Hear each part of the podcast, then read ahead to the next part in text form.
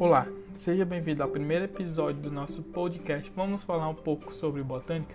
E neste primeiro episódio, iremos falar sobre o grupo de plantas biófitas, que são um grupo de plantas de pequeno porte que necessitam de água para se reproduzir.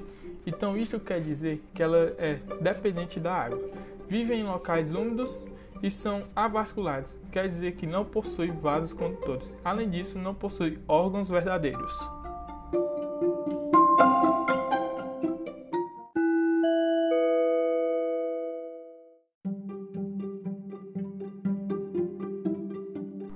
Este grupo de planta é esporofito, é dependente do gametófito.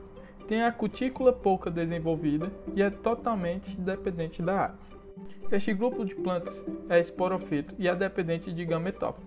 Além disso, a sua cutícula é pouco desenvolvida.